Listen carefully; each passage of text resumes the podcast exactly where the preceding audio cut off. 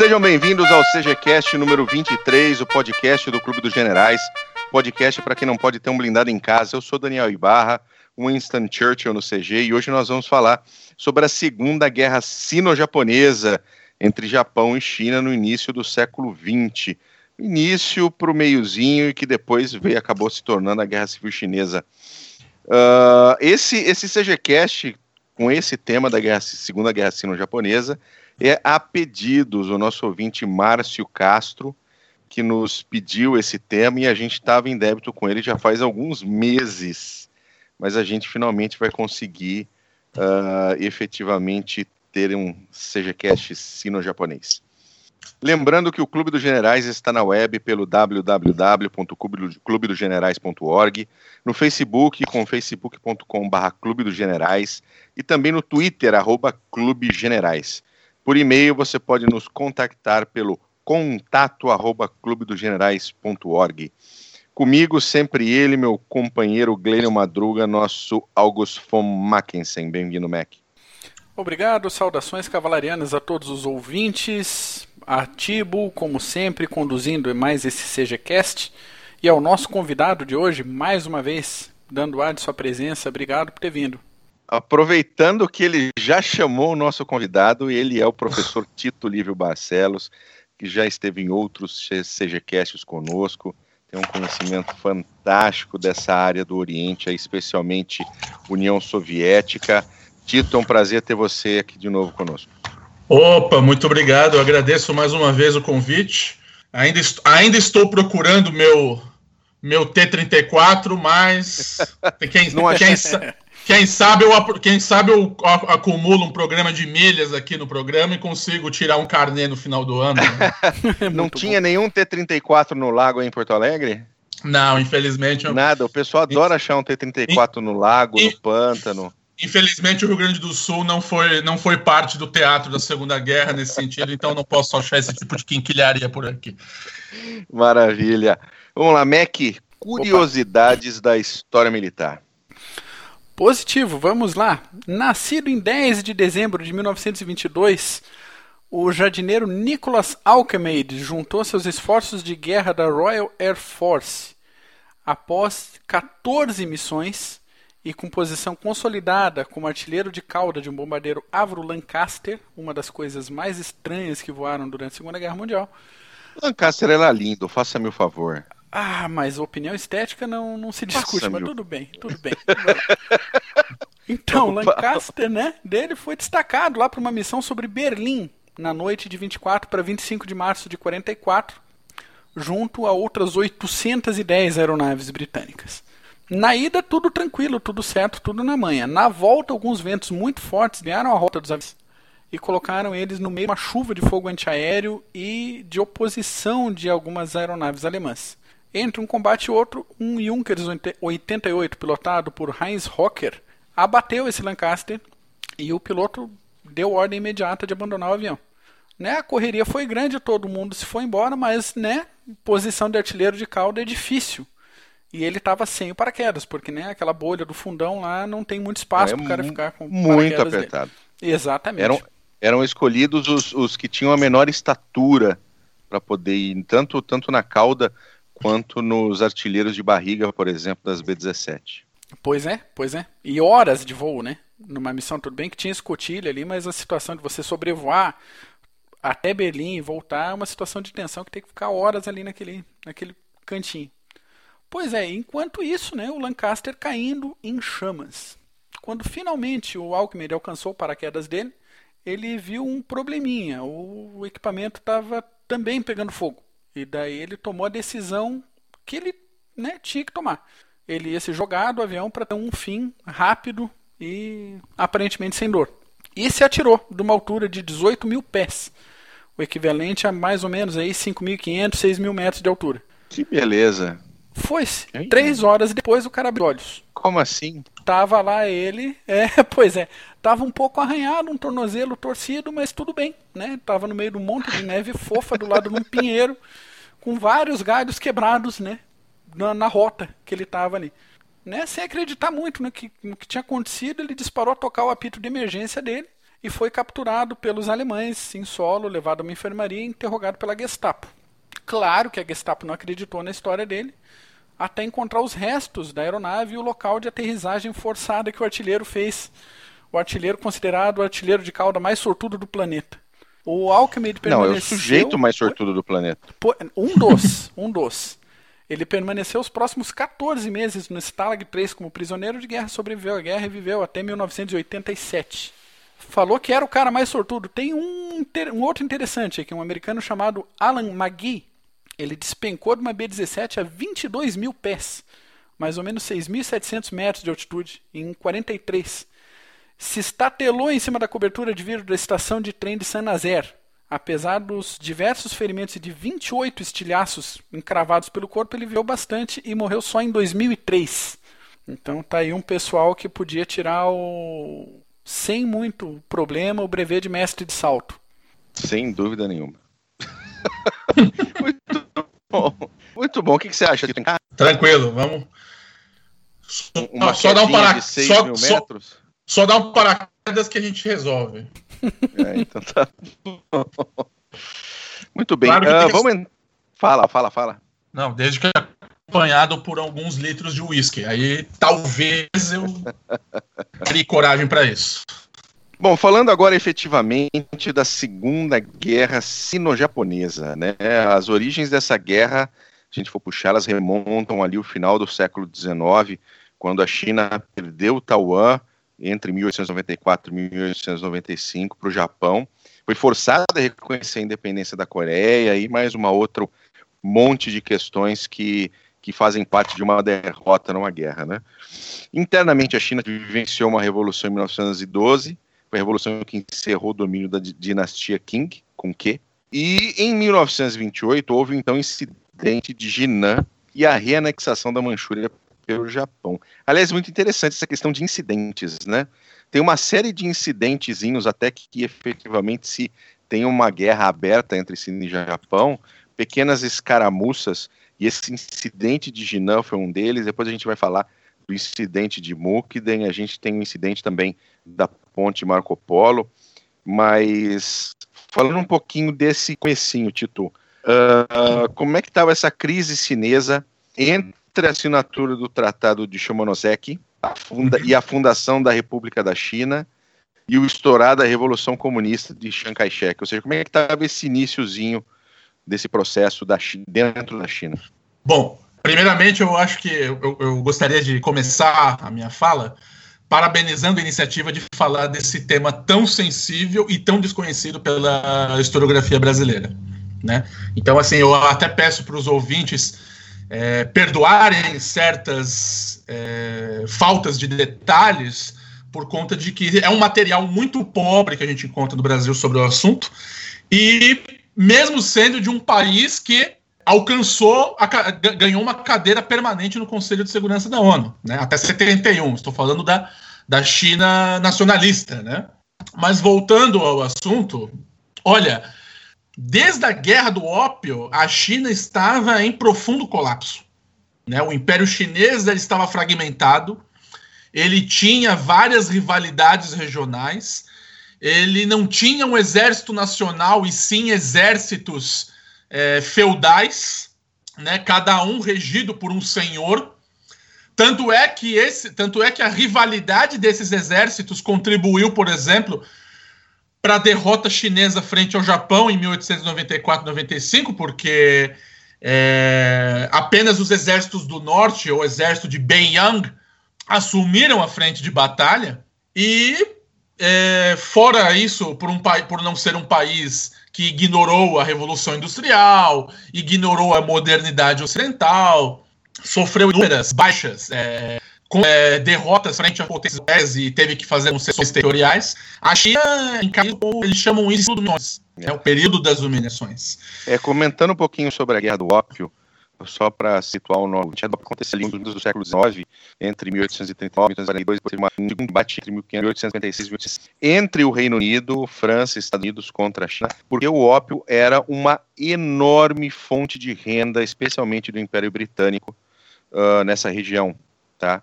Então a guerra do ópio era porque a China não queria mais que o ópio circulasse dentro do seu território, não queria mais que os hum. seus cidadãos uh, ficassem, uh, como é que fala, é, viciados, obrigado, viciados no ópio, porque isso realmente complicou bastante a situação da mão de obra chinesa. Então, realmente é um século aí, como você comentou, né, de humilhações para a China, que era militarmente e tecnologicamente muito atrás desses, dessas potências europeias.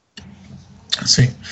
Além disso, é, então assim, esses vão ser os ingredientes que vão culminar na Revolução de 1911, quando é, chineses formados no Ocidente, né, vão trazer ideias é, reformistas para o Império Chinês que vão ser contestados pela pela dinastia Qing, que governava a China desde 1600 e, 1640, deve se lembrar, e era, uma, e era uma monarquia de uma minoria étnica, né? Não era, uma, não era a maioria da população Han, e sim a minoria Manchu, que é o povo originário da Manchúria, e uh, vai ser contestado pela, pela dinastia Qing, o país vai se fraturar em várias facções. É, os republicanos vão declarar a, a, a, instituição da República da China em 1911, o país vai estar dividido no meio. Um dos generais monarquistas, né, o Huang Shikai, vai abrir uma solução negociada, né? Então, o, o último imperador chinês, que era o Puyi, vai é, vai ceder, só que em troca esse general vai assumir como presidente da primeira República Chinesa o que não vai dar certo, porque depois ele vai concentrar poderes, vai dissolver a república, vai proclamar um novo império chinês em 1915. Em 1916 ele vai estar desgastado e renuncia e depois morre.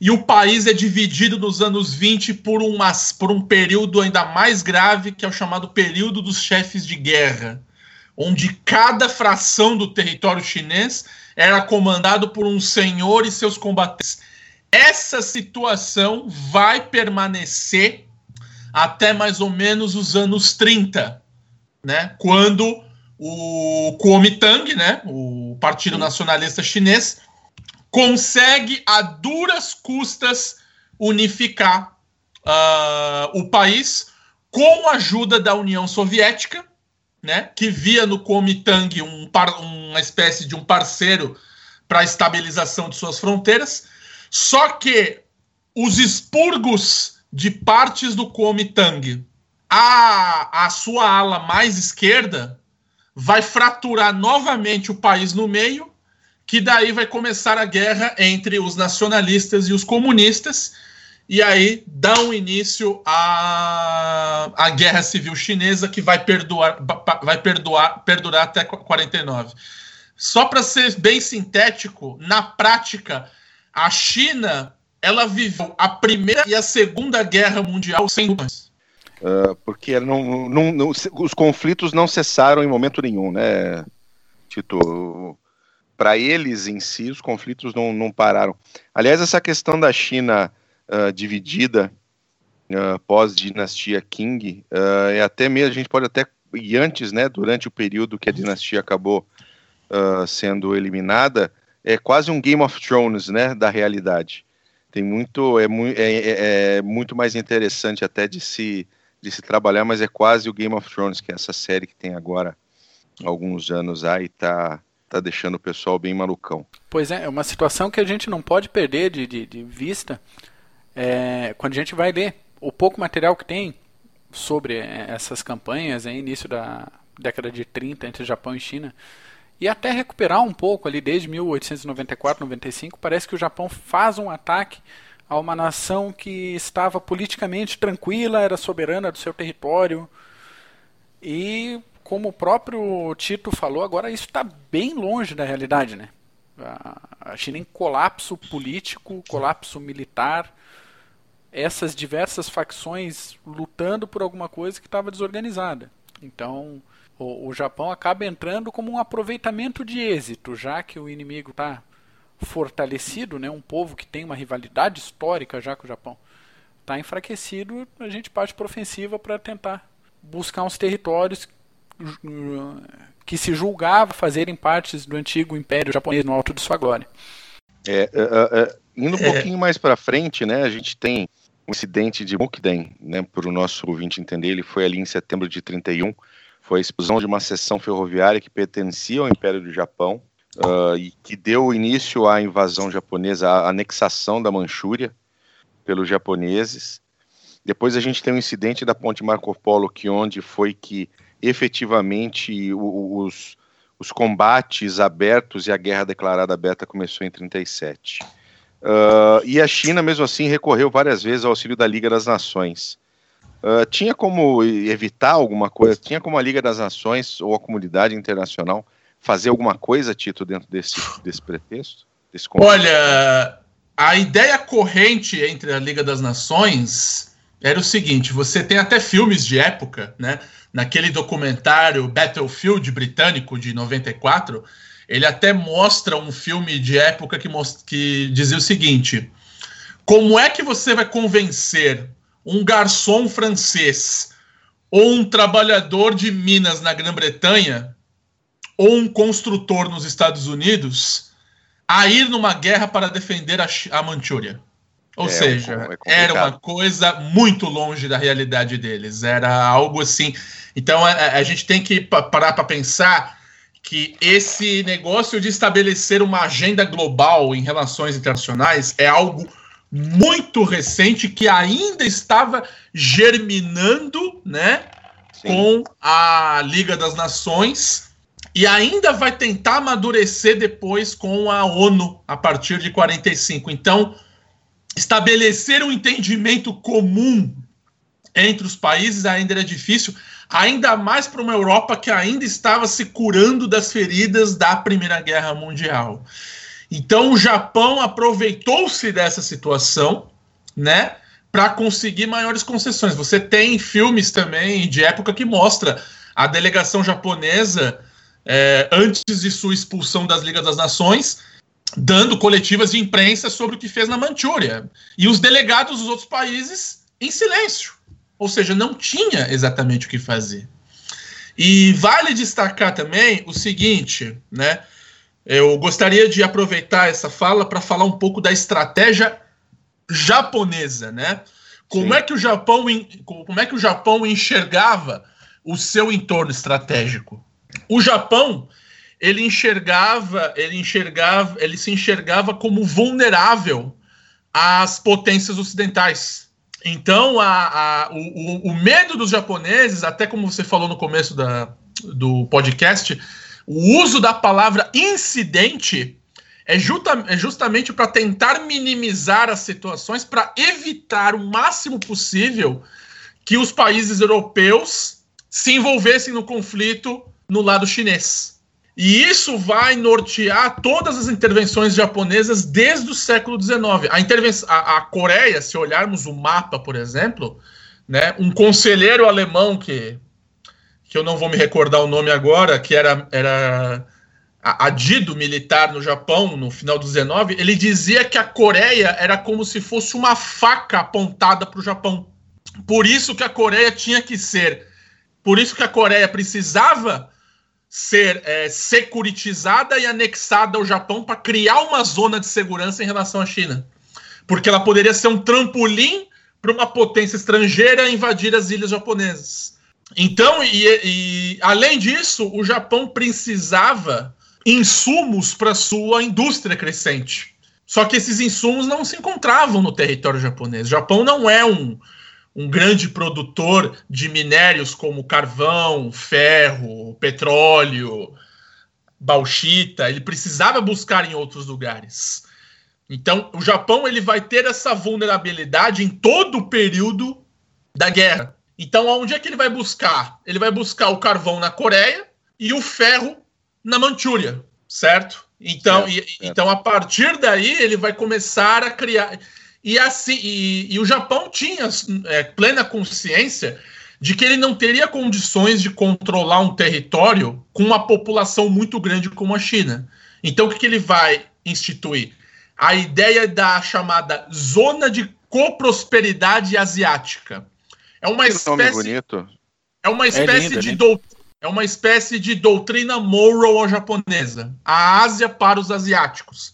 Então a ideia era, era constituir vários regimes fantoches em vários países asiáticos para confrontar o colonialismo europeu e a intervenção de outros países, como a União Soviética, como os Estados Unidos, né?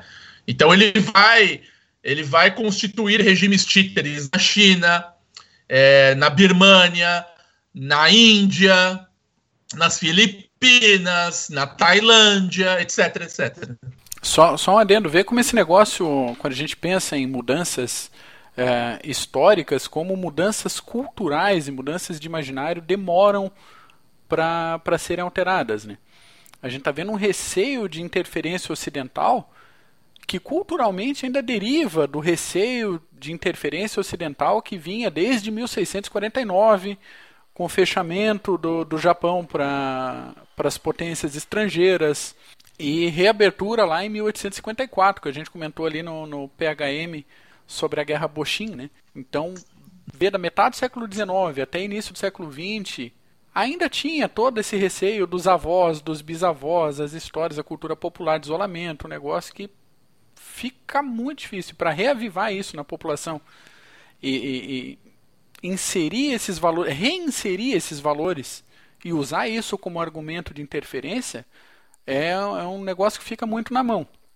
Sobre os incidentes, para ver a, a, a, ter uma noção rápida aqui da quantidade de incidentes que aconteceram, a gente tem Mukden lá em 31, invasão da Manchúria, campanha de Jiang Qiao, a resistência da ponte de Nanyang, Operação Chinchou, tudo isso em 31.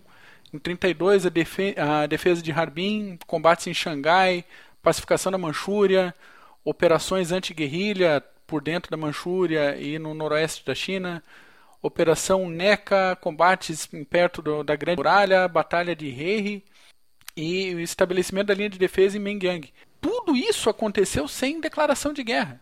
E todos uhum. esses combates que, que, que eu comentei agora foram vitórias japonesas sobre forças locais.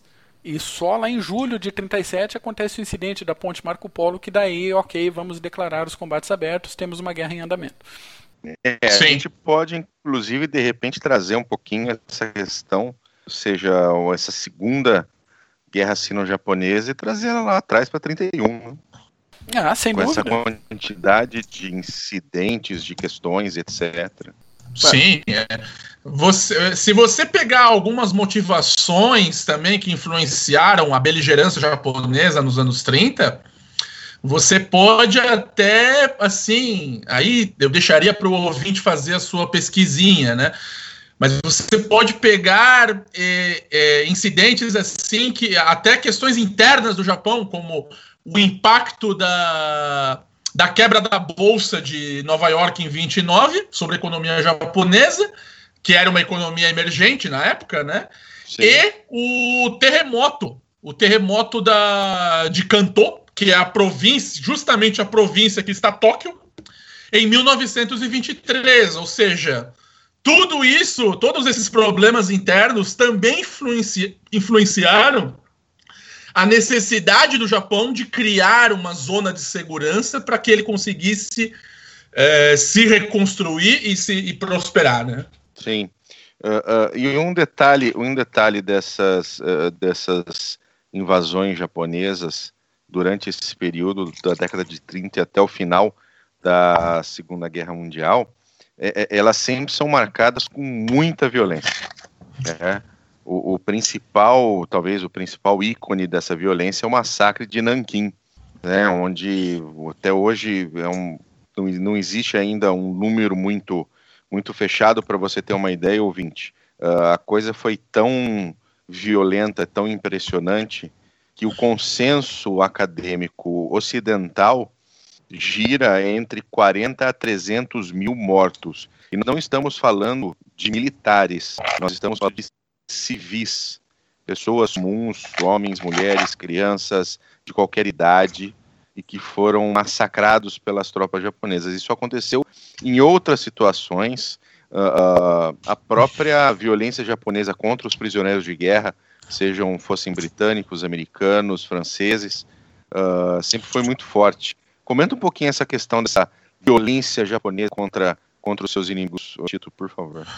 Olha, os, os japoneses que eles, acha, eles achavam que infligindo um grande impacto na população local iria desencorajá-los para para guerra, revoltar. né?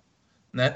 Além disso, você tinha um certo, assim, posso estar sendo bem superficial nas minhas palavras, mas você também tem um, um, um, um certo capricho da nobreza japonesa, né, e daquela tradição guerreira, né, de é, buscar infligir um dano severo à moral do, do, do inimigo.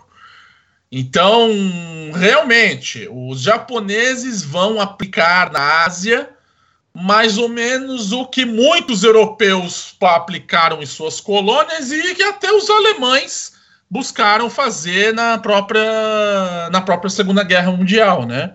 Ou seja, uma, uma espécie de superioridade daquele, daquele povo que foi civilizado, que tem um, um rei que tem um mandato divino, um imperador com mandato divino, que é descendente da deusa Sol. Então, assim, é aquela história de povo eleito, né? Entendi.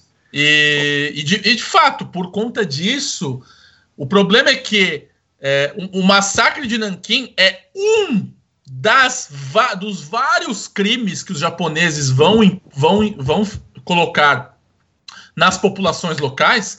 Tanto é que esses, esses estados títeres que eles vão criar na China nunca vão gozar de popularidade necessária para manter uh, o apoio japonês. Às vezes as pessoas eram obrigadas a entregar as economias que tinham, os bens, para comprar bônus de guerra. Ou seja, esses estados japoneses, né?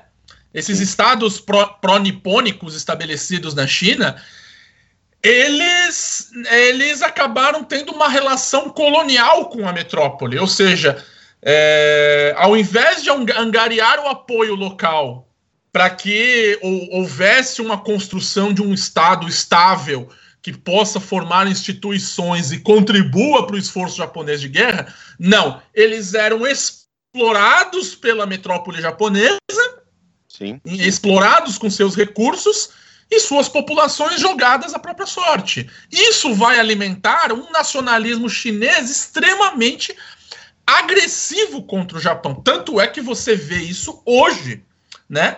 Tanto na China quanto na Coreia do Norte, na Coreia do Sul, na, nas Filipinas e no Vietnã, você tem uma aversão ao Japão enorme. Né? Sim, eles enxergam. Eles enxergam. É, é, é, é, assim, na Ásia, a, a, a questão da Segunda Guerra não foi pacificamente resolvida como na questão da Europa. Ainda na Europa também tem algumas ressalvas, isso também já é outro papo. Então é, é, é, difícil ainda, são, são cicatrizes muito profundas. E como você falou, né? Os historiadores divergem muito sobre os mortos em Nanquim. E agora você tem uma espécie de revisionismo por parte da historiografia japonesa em negar o exagero dos mortos ocultos, né? E tentar minimizar, dizendo que eram parte da guerrilha, que a maioria das, eram combatentes, né? A maioria era, era combatentes. É, a, as evidências fotográficas é, são, são concentradas em poucas obras, o que significa que são fontes que podem ser uma compilação de, de, de dados e fatos e fabricados como propaganda japonesa, entre N motivos. Ah, eu ia chegar nesse negócio do revisionismo, ainda bem que tu falou agora. Essa versão ao, ao Japão, nem de longe, ela é gratuita, né? A gente tem também, tanto na, na Coreia quanto na antiga Manchúria, toda a questão das mulheres de conforto, né? as escravas sexuais que foram utilizadas das populações locais para atender as tropas japonesas durante a guerra e esse negócio do revisionismo em 2015 agora aconteceu um, um, uma vitória judicial desses negacionistas e que eles conseguiram tirar dos livros escolares a maioria das informações sobre baixas e atrocidades na, no front chinês. Então, ainda hoje ocorre, autoridades japonesas negam isso, a historiografia japonesa oficial, de modo geral, não estou né, uhum. dizendo que é de forma absoluta, mas nega isso. E atitudes durante e, e, imediatamente após a Segunda Guerra Mundial, um dos responsáveis ali pelo massacre de Nanquim, que foi o. Ah, qual era o nome dele? O Mitsui Iwani. Ele foi enterrado, foi sepultado no, no mausoléu de heróis do Japão. Exato. Como eu é ia que, comentar. É, como é que você faz com... isso? Quer a, a, a condescendência, quer o apoio dos países da, da Ásia em torno ali do, do Japão? Não tem como, né? Não dá. Eu ia comentar, eu ia comentar essa curiosidade.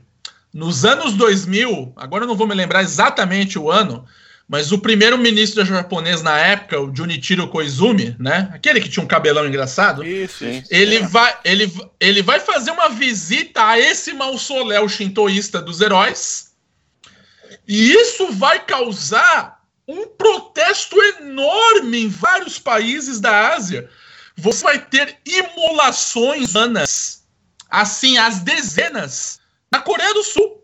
As pessoas é. vão tacar fogo no próprio fogo como forma de insatisfação. Para eles era um insulto isso, né? O Estado japonês sendo conivente com essas atrocidades que cometeram durante a guerra, né? né? É uma coisa até engraçada, não querendo é, ser frio, calculista e puxar por esse lado. Mas, ser, mas chega a ser muito contraditório um país que, ao mesmo tempo, se vitimiza pelas bombas de Hiroshima e Nagasaki, ter feito tudo isso, ter nega ao mesmo tempo todos os tipos de atrocidades que cometeram durante a guerra. E não é só na Coreia, é em todos os países listados. Né? Exatamente. Só, exatamente. Só, uma, só uma outra curiosidade: você falou das mulheres de conforto, eu estava lendo a respeito e tinha uma informação que eu não sabia, né? De, é, parece que até holandesas, inglesas e australianas também eram usadas como, como escravas sexuais. Pois é, some-se aí o, o, tratamento dado pelo, pelas Forças Armadas japonesas a tropas e populações que se rendiam e não permaneciam em combate até o último esforço. Né? Então, é, tanto militares quanto civis que se rendiam às forças japonesas valiam menos do que o menor e mais ralé do, dos cidadãos japoneses. Então não tinha por que ter consideração com prisioneiros de guerra ou populações subjugadas dentro desse ponto de vista. E aqui, de novo, vou pontuar: não estamos generalizando todos os japoneses. Exa estamos falando sim, da sim característica militar de comandantes que tocaram, que fizeram essa campanha aí adiante. Sim. E um isso detalhe... também. Isso Pode também, falar, só, só para um detalhe, isso às vezes é bom para a gente entender. Não estou defendendo A ou B, né? Claro. Mas às vezes é bom para a gente entender, por exemplo, certas atitudes, né? Que influ, é, que certas atitudes beligerantes, por exemplo, da Coreia do Norte em relação ao Japão. Isso, Ou seja, esse, esse, esse ódio e ressentimento histórico também está presente no discurso. Então, quando os, os norte-coreanos apontam o arsenal atômico contra o Japão, não é apenas visto como um mero alien norte-americano, também aquele país que é, mas também o passado de ocupação militar e, e colonial que tiveram no passado. Então, é, está carregado no regime norte-coreano é, esse sentimento, né? E eu imagino que eles devem alimentar esse sentimento ao longo do, dos anos também, né? Porque é, as coisas vão mudando à medida que as gerações vão, vão, vão passando, né? À medida que as pessoas que viveram essas questões vão sendo vão morrendo de, pela idade, novas gerações chegam, e, e você tem, por exemplo, uh, uh, se a gente pensar um pouquinho aqui no, no, na nossa região aqui, a guerra da Tríplice Aliança, uh, nós não temos a nossa geração, e mesmo a geração dos nossos pais, qualquer tipo de, de questão assim contra o Paraguai, por exemplo. Sim. Sim. Né? Uh, uh, tudo isso passou, se tornou um ponto da história lá atrás e uma nova, né, um, um, novo relacionamento aconteceu e veio acontecendo ao longo dos anos. Uh, agora, isso tem, eu acho que a Coreia do Norte acaba tentando também internamente alimentar isso, né, como parte da propaganda que, que, que a Coreia faz internamente com os seus, com, seu, com a sua população. Mas ah, falando um pouquinho nenhuma. agora. Guerra juntando... de discurso faz parte do esforço de guerra, né? Exatamente. Só não querendo Exatamente. alongar, mas o Kim Il-sung, que é o neto, do, o avô do atual é, ditador da Coreia pastel do Norte, flango. do pastel de flango, ele foi exilado. ele foi exilado para a União Soviética durante a Segunda Guerra Mundial, né? Então, Exatamente. no meio desse conflito, dessa ocupação japonesa do negócio, ele teve que sair do, do, da terra dele, foi para a União Soviética, recebeu o treinamento militar do Exército Vermelho, serviu no Exército Vermelho até o final da Segunda Guerra Mundial, e depois o Beria negociou ali o comando da, da Coreia do Norte e aceitou ele como comandante fundador do, do país. Desculpa a interrupção. Sim. Imagina. Não, o que eu queria colocar agora na, na, na, discussão, na verdade, é a questão da Guerra Civil Chinesa, que ela acontecia antes desse, desses conflitos iniciarem. E os dois lados, os comunistas com Mao Tse Tung e, e os, os nacionalistas com Chiang Kai-shek, fizeram uma espécie de, de acordo, né, de, de, de paz, de para poderem lutar no comum, uh, até que aquilo tudo terminasse e eles pudessem voltar à luta pela, pelo domínio da própria China. Tito, como é que isso, como é que isso aconteceu dentro, dentro do, do seio chinês e também em relação aos japoneses, né? Porque Uh, a gente depois, no final da guerra, tem o recomeço da Guerra Civil Chinesa, que vai terminar com a vitória comunista, a vitória de Mao Tse-tung. E como é que você vê essa questão durante essa guerra sino-japonesa? Então, é, vale lembrar que no começo da unificação da China nos anos 20, né, durante a guerra do durante a era dos chefes de guerra, né, dos warlords, como chamam, a, o, o Partido Comunista Chinês ele estava dentro do Kuomintang. Ele estava dentro dos. dos por, por, por, por recomendação soviética, eles não queriam uma cisão dos partidos. Então, eles, eles diziam o seguinte: olha, vocês podem, através do Kuomintang, colocar as reformas que vocês querem. Entendeu? Foi uma questão extremamente pragmática. O problema é que, part... tanto é que os soviéticos vão suprir o Kuomintang com assessores, com armas, com voluntários, né? Dos anos 20 e dos anos 30. O problema vai surgir quando o Chiang Kai-shek, que era um anticomunista assumidamente declarado, vai aproveitar a situação para fazer os expurgos contra esses grupos comunistas no partido, ou seja, ele vai tentar purificar o Partido Nacionalista, né? E centralizar na figura dele. Ou seja, quando Sun Yat-sen, que é o, o fundador Kuomintang, morre, o Chiang Kai-shek vai tentar puxar a, a, a herança política para o lado dele. Aí você tem o expurgo comunista, né, o chamado massacre de 1927 em Xangai, onde vários comunistas e sindicatos são mortos, né?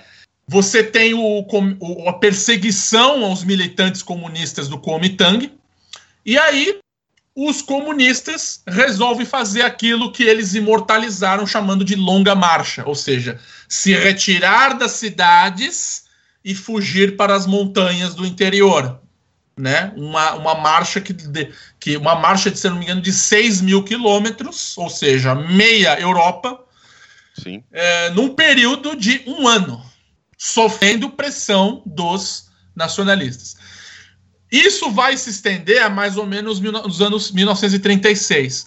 Quando ocorre o um incidente Marco Polo, eles percebem que, não, olha, nós temos que deixar as nossas diferenças de lado porque existe um inimigo externo muito mais poderoso ameaçando a integridade da China.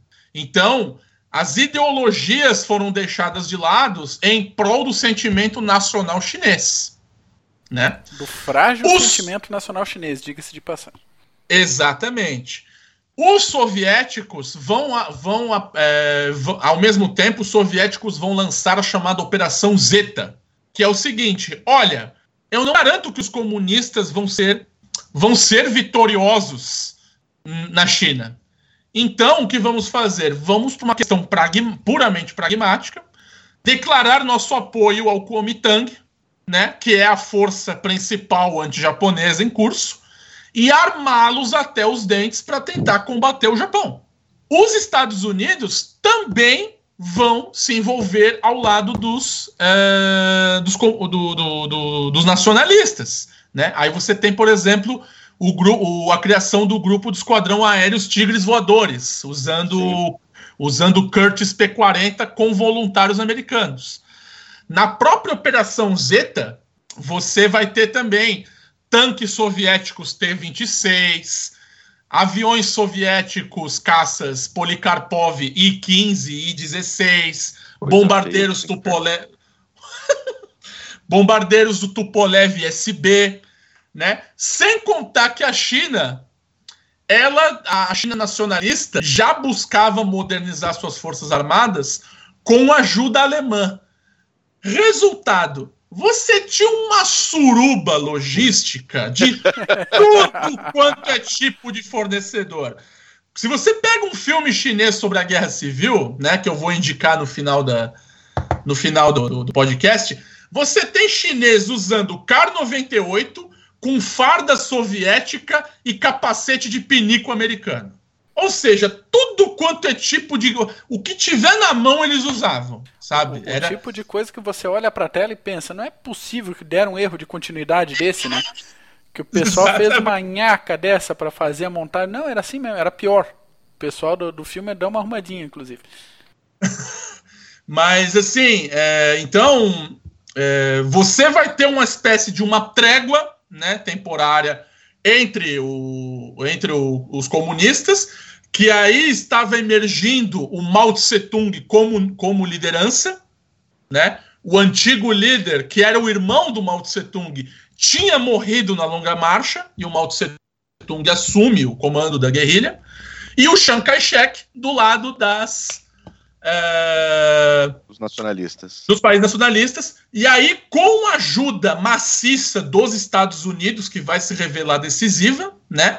Aos poucos o exército chinês vai se modernizando, vai assumindo novas formas de organização das tropas, disciplina, é, padronização de equipamentos, e aí vai tendo até muitos sucessos, como a reconquista de Xangai, né, uma das cidades mais importantes da China, e a campanha da Birmânia e da Indochina, que os chineses tiveram uma grande contribuição e é muito pouco falado.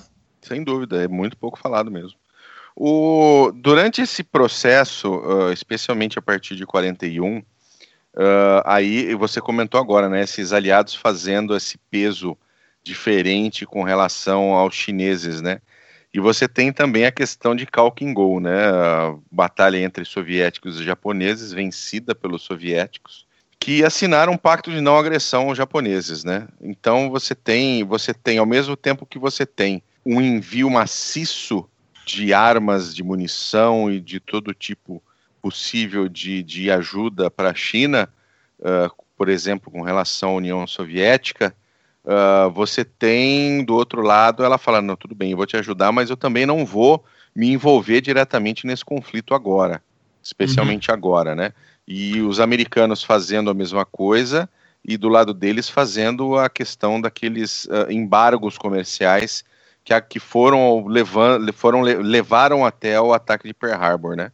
Aham. Uhum. Eu acredito. É, bom, a gente tem que levar o seguinte: o Japão se desgastou muito na China. Porque a projeção inicial japonesa era em direção à China. Só que o desgaste foi tamanho que aí levaram eles a, ao Pacífico, né? A tentar outras fontes de recursos. O Japão mirava muito a Indonésia e a Austrália, fonte de petróleo, borracha e carne, né? Tanto que falam que se o Japão tivesse conquistado a Austrália de fato, mataria a Inglaterra de fome. Por outro lado, é, o, com, por conta desse desastre da China, o Japão não queria arrastar a União Soviética para o conflito. Que, faz, Tanto, que fazia muito bem. Exatamente. Lembrando que o lembrando que a União Soviética estava sob tinha acabado de assinar o acordo Ribbentrop-Molotov, ou seja, o seu fronte ocidental estava estável, né? Isso é uma coisa a se declarar, ou seja, pelo menos ficou por ficou por aí um ano e meio, dois anos, né? Exatamente, mas naquela altura em 39 estava estável, estava Sim, estático. E então, é, o, o, Japão, na verdade, ele queria fazer uma pressão em cima da Mongólia, né? O problema é que ele não contava que os soviéticos iam entrar na, na iriam defender o seu estado satélite, né? Aí você tem o um incidente em Nomohan e a batalha de Kalkingol, onde o Japão é derrotado, né? A duras custas, porque tem que levar em consideração, em consideração que os soviéticos estavam sofrendo ainda dos expurgos dos anos 30, ou seja, oficiais mal treinados, tropas mal equipadas, táticas extremamente controversas. Né? Então, assim, muitos soviéticos também morreram. Lembrando que era o Zhukov que estava comandando as tropas na Mongólia naquela altura. Sim. O Japão ele assina um acordo de é, um pacto de não agressão. Tanto é que, ao contrário do que se pensa, o eixo, né, o chamado eixo, nunca operou de fato como uma aliança coesa.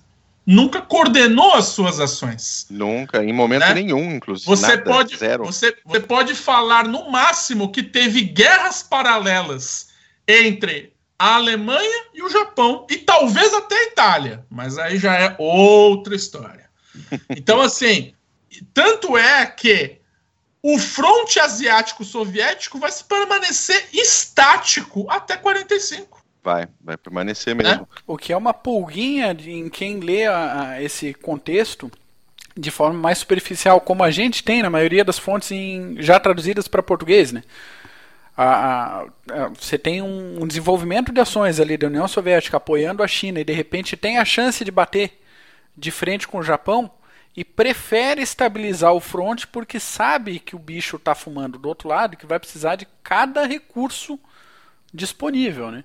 Exatamente. Então, o, Aí os você... frontes podem não estar ligados, mas ah, esse esforço de pensamento, de inteligência militar está muito ligado ao desenvolvimento dos combates da Europa com o desenvolvimento dos frontes no, na Ásia.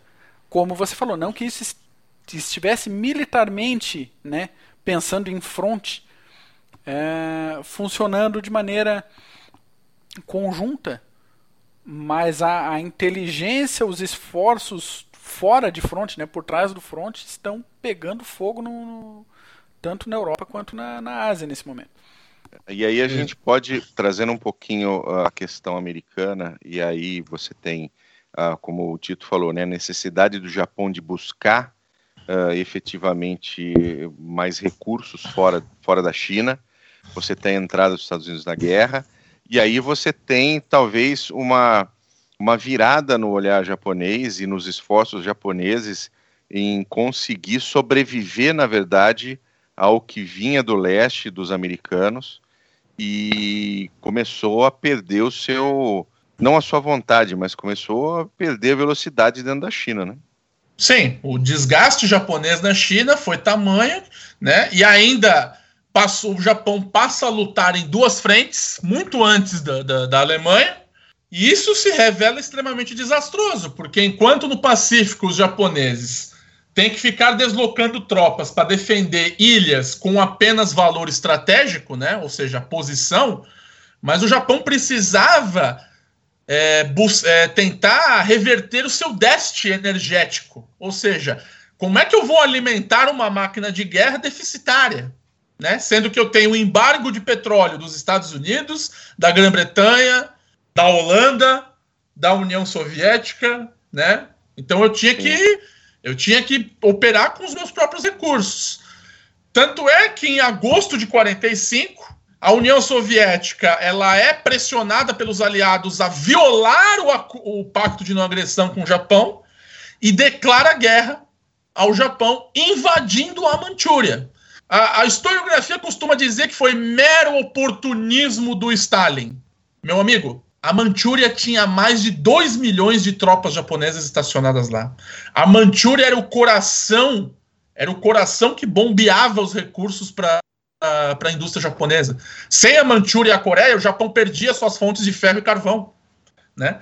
Então, quando os soviéticos pegam suas tropas em Berlim, né, os seus veteranos de guerra, e deslocam para a fronteira, para fronteira asiática, para o Japão foi um golpe tão devastador quanto a própria bomba atômica.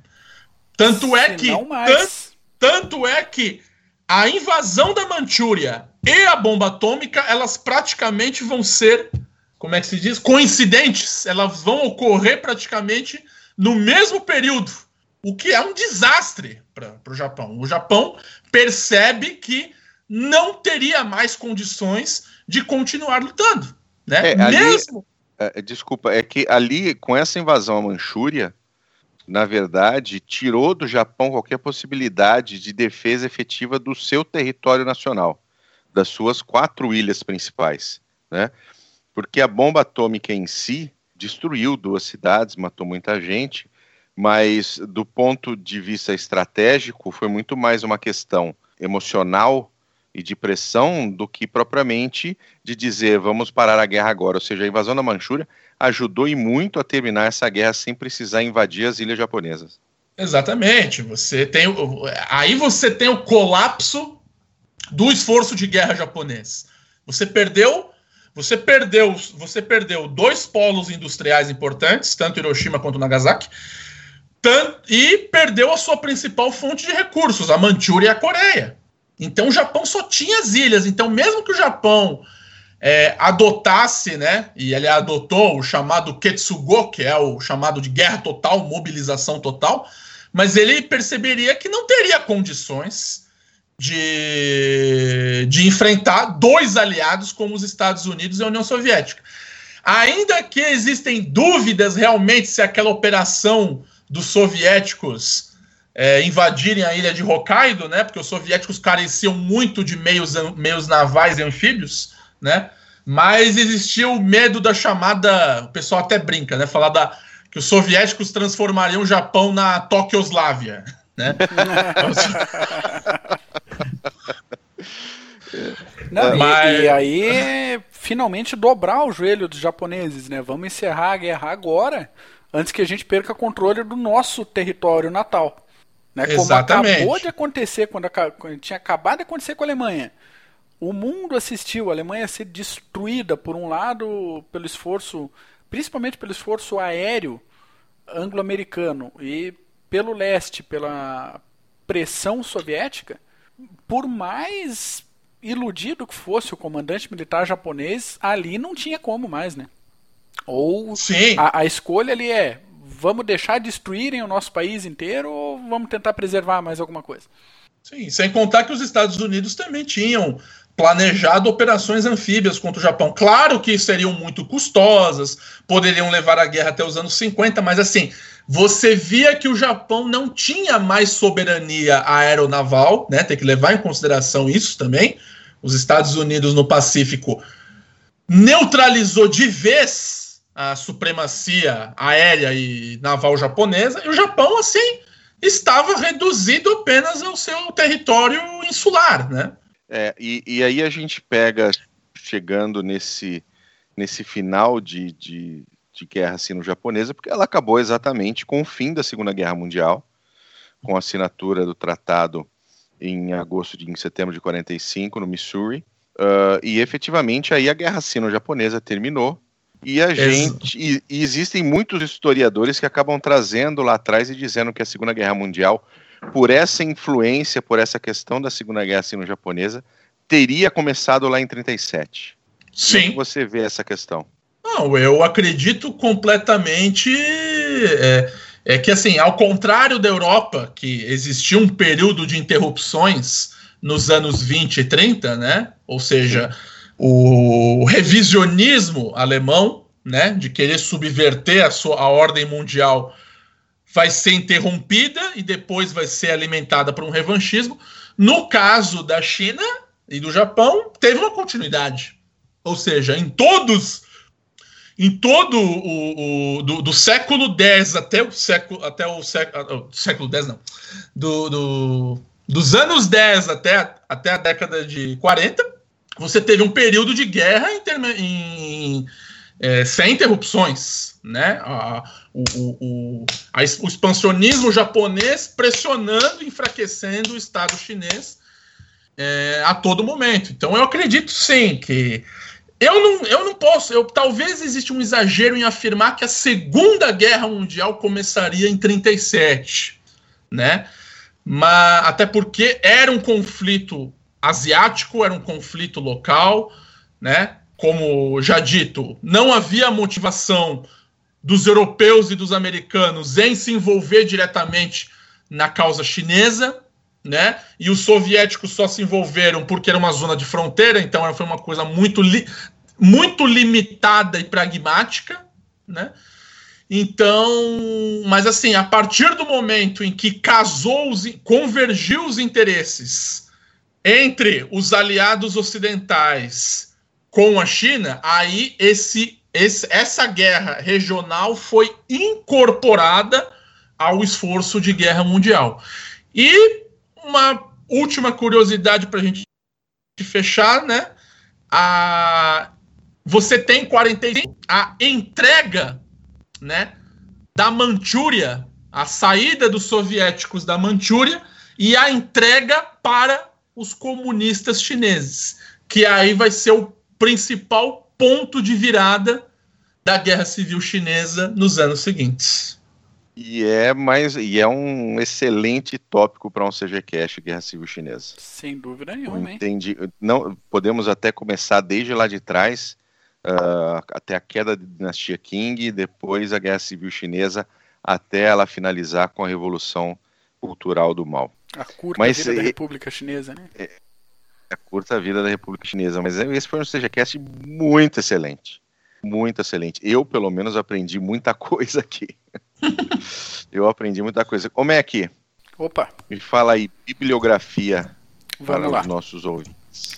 Como a gente falou no, no, no início e durante o, esse episódio, tem muito pouca coisa em português sobre o assunto. A maioria dos dados que a gente vai encontrar são dados é, fracionados, Desses dados, a maioria sobre o período da Guerra Sino-Japonesa, já incorporada à Segunda Guerra Mundial pós 1941.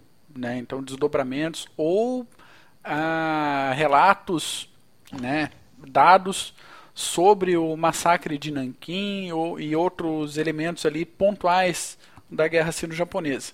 Nesse sentido, vou indicar duas obras, ambas em inglês, a primeira chama-se Sino-Japanese Air War, 1937-1945, da Fonthill Media.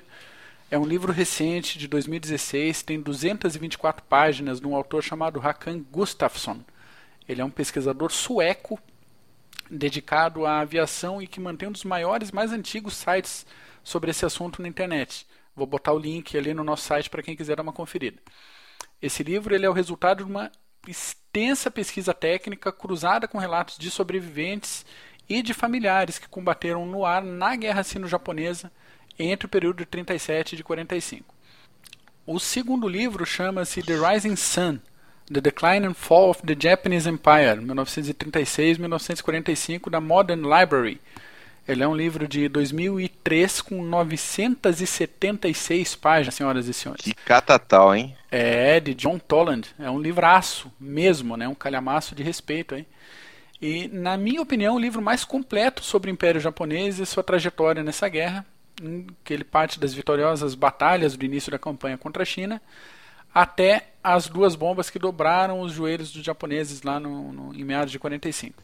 Esse autor ele é vencedor do Pulitzer e ele toma cuidado com detalhes e aspectos humanos das, na, nas situações mais improváveis e de maior violência que a gente citou aqui e que a gente não aprofundou para não ficar excessivamente cansativo. Né? Porque falar de massacre é um negócio que é, é desgasta mesmo. Ou a gente vira uma estatística, né, dando dados e dados em cima de dados e perde esse caráter humano, ou a gente escolhe passar meio por cima e, e ganhar o rótulo de superficial. É uma, são escolhas uh, bem delicadas. dentre os erros comuns né, de, de abordagem histórica que o autor não comete, eu separo dois. A generalização do caráter dos japoneses, como a gente comentou também, nem todos os japoneses pensavam daquela forma, nem todos os japoneses agiam daquela forma, porém, comandantes e jovens militares já impregnados daquele pensamento militar ofensivo e de subjugação de chineses aconteceu. E o segundo ponto é lembrar que a história não se repete. E agora estou citando o autor. O que se repete são manifestações da natureza humana. Senhores, livraço. Se leem em inglês, querem mais, querem material muito bom sobre a, guerra, a Segunda Guerra Sino-Japonesa, The Rising Sun é a opção para ser comprada. Tito, tem recomendações também, né? Isso, tenho recomendações de três filmes. O primeiro é um filme chinês, né, com o Jack Chan, de 2011, chamado 1911, né, onde ele assume o papel de um oficial chamado Huang, que é o oficial, o oficial comandante da, do primeiro exército da República China, né, que vai vai ser instituído em 1911 e derrubar a monarquia, onde ele vai contar todo o processo né, de instituição, todo jogo político estava, é, todo jogo político que foi que envolveram os bastidores do processo. Outro filme também é chinês de 2007 chamado Assembleia Sangonga. Ele fala dos anos finais da Guerra Civil Chinesa de, 40, é, de, de 45 a 49, né, já na, nas etapas finais, mas mostra realmente um pouco desse caos que ocorria é, no, no país com aquela com aquele monte de fornecedores de armas, táticas e organizações. E, e, o, e um desenho japonês, né? Eu acho que esse aqui talvez deve ser até mais familiarizado com para alguns, que é o Vidas ao Vento de 2013, que conta a história do engenheiro Jiro Horikoshi, que é o criador do Zero. E só que ele, só que além da, deles mostrarem um pouco do trabalho do Giro na, no, da aviação, ele mostra um pouco da situação do Japão nos anos 20 e nos anos 30. Então, você tem o terremoto de Tóquio em 23, você tem a quebra da Bolsa de Nova York, você tem a beligerância crescente do Estado Maior do, da política japonesa, o nacionalismo. Né? Então, é uma, também uma maneira bacana de entender os motivos que levaram o Japão a, a, a, essa guerra, né? É claro que tanto os filmes chineses quanto os japoneses podem ser acusados de propaganda, né? Mas propaganda por propaganda, quem é que não faz? é... Exatamente, faz parte do discurso. Além do, além do mais, se você, como falei, é, como, como já foi dito aqui, é muito. É, é, é, hoje em dia, no, aqui no Brasil, é difícil achar material sobre isso, né? Isso é um cinematográfico, porque o cinema da crítica europeia, não se obviamente, não se interessaria muito pelo assunto. Mas se você for no YouTube e digitar assim, por exemplo, China vs Japan ou Sino-Japanese War, você vai encontrar vários trailers de filmes que mostram combates entre chineses e japoneses. Então, assim, eu não sei os filmes porque eu não, não, não assisti, né? No caso desses três aí que eu citei, eu, eu cheguei a ver inteiro, mas são, tá, mostram trechos de filme. Então, assim, é bom despertar um pouco da curiosidade do ouvinte para ele mesmo buscar esses materiais e é, enriquecer essa nova narrativa de, dessa frente tão importante da, da, da, Segunda Guerra Mundial, né? Até, até porque, vale relembrar de novo, como é que um país agrário e pobre como a China conseguiu uma cadeira no Conselho de Segurança da ONU de 1945 até 1971. É impressionante mesmo. Verdade. Oh, mas muito bom. Excelente CGCast, excelente bibliografia. Obrigado, Tito, pela, pelas suas indicações. Mac, suas considerações finais, por favor. Queria só agradecer ao Tito por mais uma participação, agradecer o ouvinte por acompanhar a gente durante todo esse episódio. Queria lembrar que as indicações dos livros estão linkadas no nosso site também. Se o ouvinte quiser adquirir algum deles, não vai pagar nem um realzinho a mais, mas vai ajudar o Clube de Generais a manter suas atividades online, porque o CG faz parte do, do grupo de associados da Amazon. Então, se quiser, use nossos links. Se o livro que vocês acharem não tiver listado no, no nosso CGCast, manda e-mail pra gente, contato arroba clubedegenerais.org, que a gente dá um jeito. Obrigadão para todo mundo. Vida longa ao Clube de Generais. Beleza. Tito, mais uma vez, muito obrigado pela sua participação, brilhante novamente. Uh, suas considerações finais, por favor. Agradeço, agradeço de novo o convite, né? É, realmente é um, é um assunto muito novo até para mim, então foi realmente um grande desafio preparar um, um material, né, uma análise bem social sobre, sobre esse conflito muito importante, mas pouco conhecido até pela academia brasileira.